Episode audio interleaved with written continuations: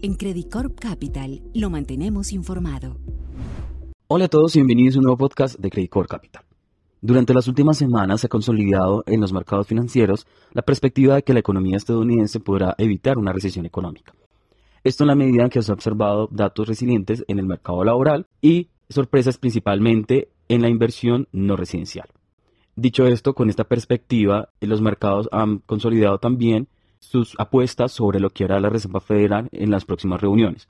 De ahí que durante la semana pasada la atención estuvo principalmente sobre los datos de inflación, los cuales brindarían señales sobre la información que estarían analizando los miembros del Comité de Política Monetaria para tomar decisiones en las próximas reuniones.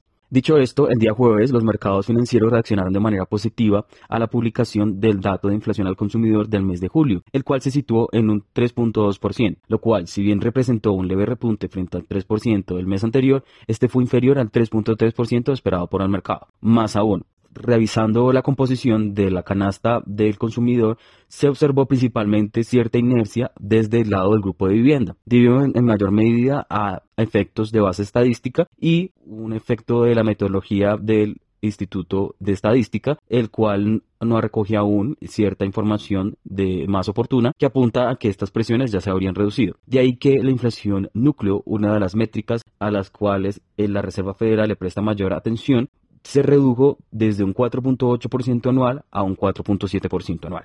Con todo, tras esto, comunicaciones de algunos miembros de la Reserva Federal, así como la publicación del dato de inflación en puerto de fábrica en Estados Unidos el viernes, generó cierta volatilidad en los mercados. Mary Daly, jefa de la Reserva Federal de San Francisco, señaló que si bien es bienvenido el dato de inflación de julio, el Banco Central tiene aún más trabajo por hacer. De ahí que hubo cierta incertidumbre sobre el tiempo en el que el Banco Central mantendrá su tasa de interés, la cual se sitúa en un 5.5%, un máximo de 22 años. Respecto al dato de inflación al productor, este se situó en un 0.3% mensual, el cual superó el 0.2% esperado por el consenso de los analistas. Esto se explicó principalmente por un aumento en el costo de los servicios del 0.5%, mostrando que continúan ciertas presiones desde el lado de los mecanismos de indexación principalmente. Con todo, el mercado sigue asignando una baja probabilidad a que la Fed vuelva a retomar sus incrementos en la tasa de interés en los próximos meses. Sin embargo, fue suficiente para generar que al cierre de la semana anterior el índice S&P 500, principal indicador de Wall Street, retrocediera un 0.3%. Asimismo, el bono del Tesoro a 10 años experimentó un incremento de su tasa de 11 puntos básicos hasta el 4.15% y el índice DXY, indicador que mide la fuerza relativa de la moneda estadounidense frente a otras monedas fuertes, avanzó un 0.9% semanal hasta el 102.52 puntos. Al inicio de esta semana, la atención de los mercados se ha enfocado principalmente a las preocupaciones sobre las perspectivas de crecimiento en China mientras las bolsas en Europa y los futuros de Wall Street apuntan a una leve jornada al alza con movimientos muy acotados inferiores al 0.5%. Esto, este comportamiento estuvo antecedido por una caída en los principales parques asiáticos, con un retroceso del 1.2% en la bolsa de Japón y especialmente con un retroceso del 2% de la bolsa en China. Las preocupaciones han venido principalmente desde el mercado inmobiliario.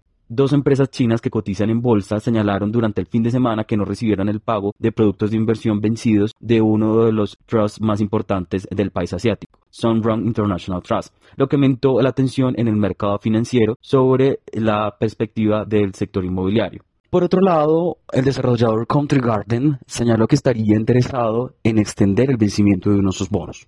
Esta decisión de uno de los principales jugadores del sector sería una señal más de los problemas de liquidez que estarían enfrentando las principales compañías del sector inmobiliario. Con todas las perspectivas económicas en China también estarían reflejando un agotamiento del modelo de crecimiento del país debido a que en semanas anteriores se experimentó una importante caída de las exportaciones, la cual estaría reflejando una menor demanda por bienes manufacturados del país.